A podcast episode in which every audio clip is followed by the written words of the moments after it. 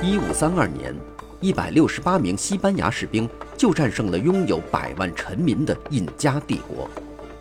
为什么发明枪炮、挥舞利剑、带去恶疾的不是印加人？为什么世界上不同大陆的人类社会发展速度存在巨大差异？请收听浓缩一万三千年人类历史的普利策奖作品《枪炮、病菌与钢铁》。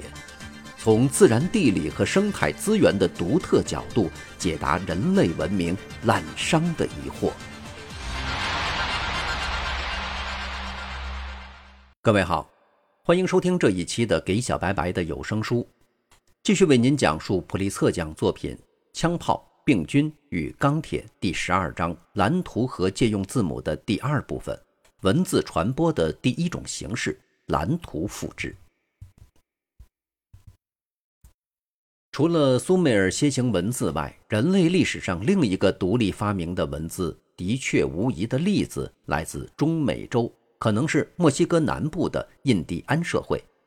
有人认为，中美洲文字的出现与旧大陆的文字没有关系，因为没有任何令人信服的证据可以证明，在古挪威人之前，新大陆的社会就已同拥有文字的旧大陆的社会有了接触，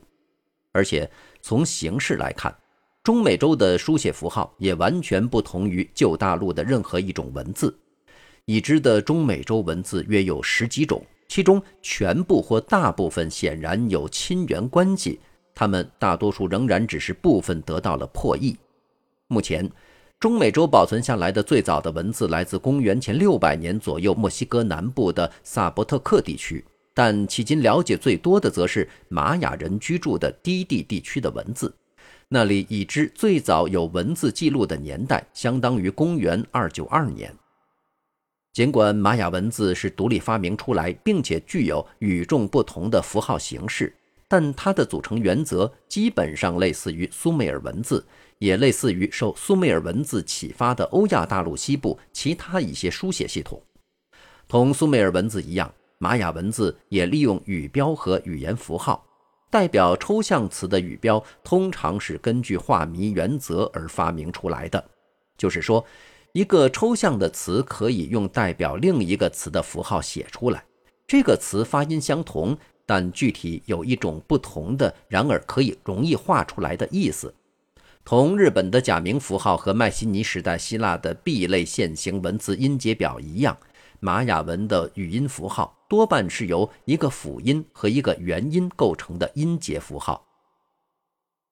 同早期闪语字母表中的字母一样，玛雅文的音节符号来自对所指称事物所画的图像，而对这个事物的发音就是以那个音节开始。中美洲文字同欧亚大陆西部古代文字的所有这些相似之处，证明了人类创造力的根本普遍性。虽然在全世界的语言中，苏美尔人的语言同中美洲的语言彼此并没有什么特别关系，但两者在把语言化为文字方面都提出了一些类似的基本问题。苏美尔人在公元前三千年前首创的解决办法，又在公元前六百年前隔着半个地球被早期的中美洲印第安人重新创造出来。埃及、中国和复活节岛的文字是可能的例外，留待以后讨论。世界上任何地方、任何时候发明出来的所有其他书写系统，似乎都是从一些书写系统派生出来的。这些书写系统或是把苏美尔文字或早期中美洲文字加以修改后为己所用，或至少是受到他们的启发而自行创造出来的。独立发明出来的文字何以如此之少？一个原因是发明文字极其困难，这一点我们已经在此前讨论过了。而另一个原因是，独立发明文字的其他机会被苏美尔文字或早期中美洲文字以及他们的派生文字抢先得去了。我们知道，苏美尔文字的形成至少花去了几百年甚至几千年的时间。我们还将看到。文字形成的先决条件是由人类社会的几个特点组成的，正是这些特点决定了一个社会是否会认为文字有用，以及这个社会是否能养活那些专职的抄写员。除了苏美尔的社会和早期墨西哥人的社会外，其他许多人类社会，如古代印度社会、克里特岛社会、埃塞俄比亚社会，也有了这样的先决条件。然而，苏美尔人和早期墨西哥人碰巧分别是旧大陆和新大陆最早有了这些先决条件的人。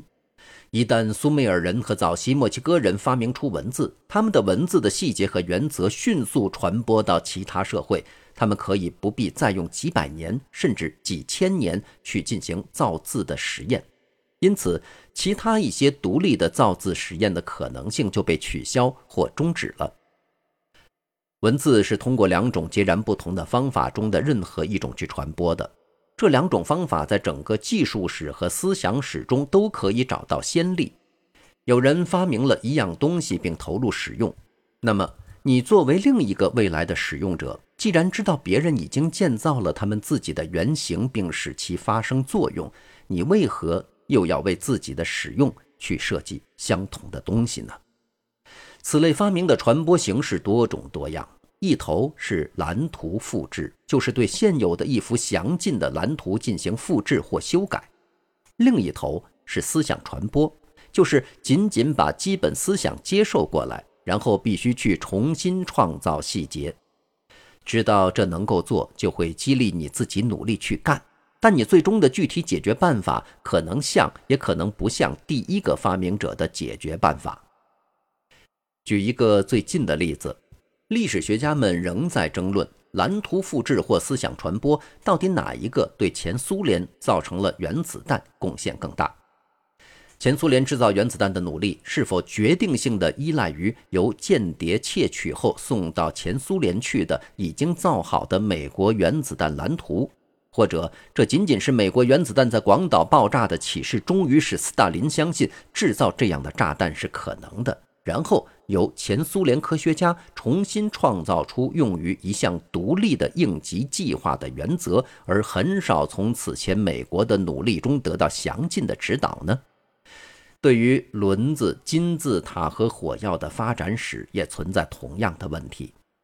现在，让我们考察一下蓝图复制和思想传播是怎样帮助书写系统传播的。今天，一些专业语言学家用蓝图复制法为一些没有文字的语言设计书写系统。这种根据特定需要设计的系统，大多数是把现有字母表拿来进行修改。虽然有些也设计出了音节表，例如一些身为传教士的语言学家，通过修改罗马字母为数以百计的新几内亚和印第安语言设计文字。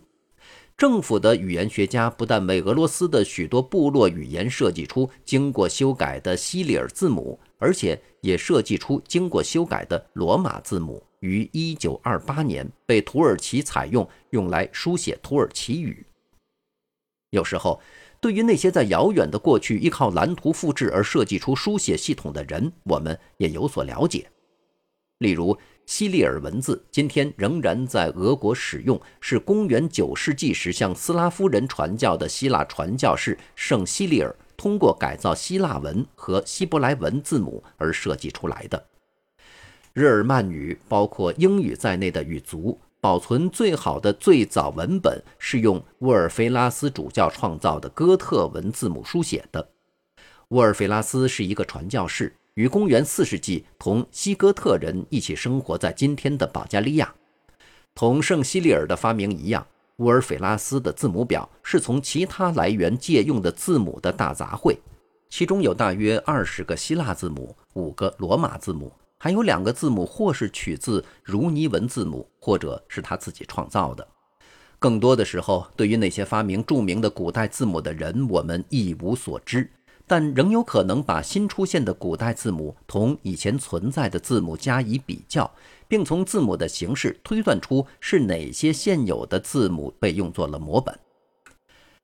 由于同样的原因，我们可以肯定，迈锡尼时代希腊的 B 类线形音节字母是在公元前一千四百年左右从克里特岛的 A 类线形音节字母改造而来的。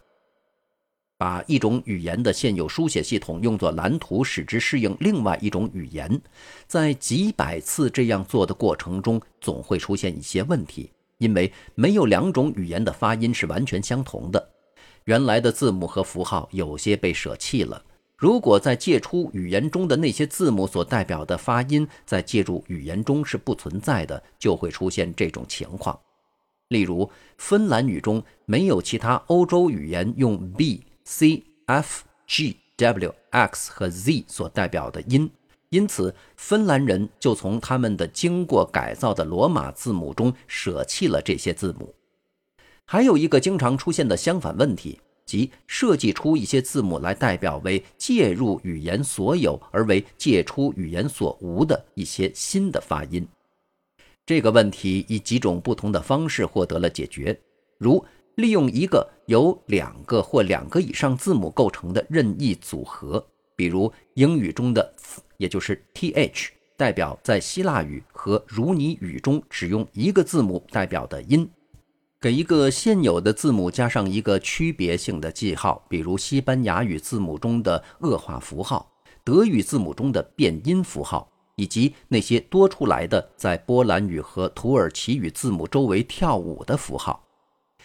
征用介入语言中用不着的字母，比如现代捷克语中把罗马字母 C 重新用起来，来表示捷克语中的 ts 这个音。或者干脆创造出一个新的字母，就像美国在中世纪的祖先印第安人在创造 J、U 和 W 这些新字母时所做的那样。罗马字母本身就是长长的一系列蓝图复制的终端产品。在人类历史上，字母显然只产生过一次，是在公元前第二个一千年中，从现代叙利亚到西奈半岛这个地区内说闪语的人当中产生的。历史上的和现行的几百种字母，追本溯源，全都来自闪语字母这个老祖宗。有些，比如爱尔兰的欧干字母，是思想传播的结果。但大多数则是通过对字母形式的实际复制和修改而产生的。字母的这种演化可以追溯到埃及象形文字，这种文字包含代表埃及语二十四个辅音的全部二十四个符号。埃及人没有采取在我们看起来合乎逻辑的下一步，即抛弃他们所有的语标、一符和代表双辅音和三辅音的符号，而只使用他们的辅音字母。然而，从大约公元前一千七百年开始，一些精通埃及象形文字的闪米特人着手对这个合乎逻辑的一步进行实验。规定符号只能用来代表单辅音，这是把字母同其他书写系统区别开来的三大改革中的第一项改革。第二项改革是把字母按照一个固定的顺序排列，并给它们起一个容易记住的名称，从而帮助使用者来记住这些字母。英语字母的名称多半是没有意义的单音节，但是闪语字母的名称在闪语中是有意义的，它们都代表人们所熟悉的事物的词。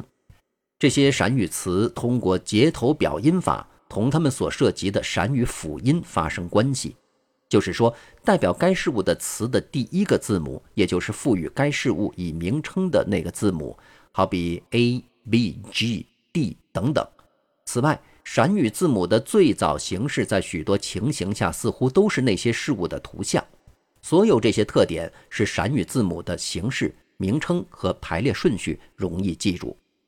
许多现代语言的字母，包括英语的字母，在三千多年后仍然保留了原来的排列顺序，只是发生了一些小小的改变。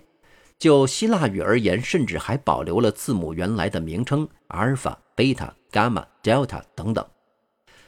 您可能已经注意到了一个小小的改变，是闪语和希腊语字母中的 G 变成了罗马语和英语字母中的 C，而罗马人又在现在的位置上创造出一个新的 G，导致现代语言的字母的第三项也是最后一项改革的是规定了元音。在闪语字母的早期，已经有人着手对书写元音的方法进行实验，或是另外加上一些小字母来表示特定的元音。或者是在辅音字母上加上点、线或勾。在公元前八世纪，希腊人称为用代表辅音的那些字母来系统的表示全部元音的第一个民族。文字演变的一条路线是对这些最早的闪语字母进行蓝图复制和逐步修改，从而发展成早期的阿拉伯字母，再进而发展成现代的埃塞俄比亚语字母。还有一条重要的多的路线是经由用于波斯帝国官方文件的阿拉姆语字母，演变成了现代的阿拉伯语、希伯来语、印度语和东南亚语言的字母。但欧洲人和美国人最为熟悉的一条演变路线，到公元前八世纪初，经由腓尼基人到达希腊人，在同一世纪内又从希腊人到达伊斯特鲁斯坎人，再过了一个世纪到达罗马人。罗马人的字母稍经修改，就成了英文字母。由于精确和简洁相结合的这种潜在优点，字母如今已在现代世界的大部分地区得到了采用。好，感谢您收听这一期的节目，在下期节目当中继续为您讲述普利策奖作品《枪炮、病菌与钢铁》第十二章蓝图和借用字母的第三部分，文字传播的第二种形式——思想传播。这里是给小白白的有声书，下一期节目我们再见。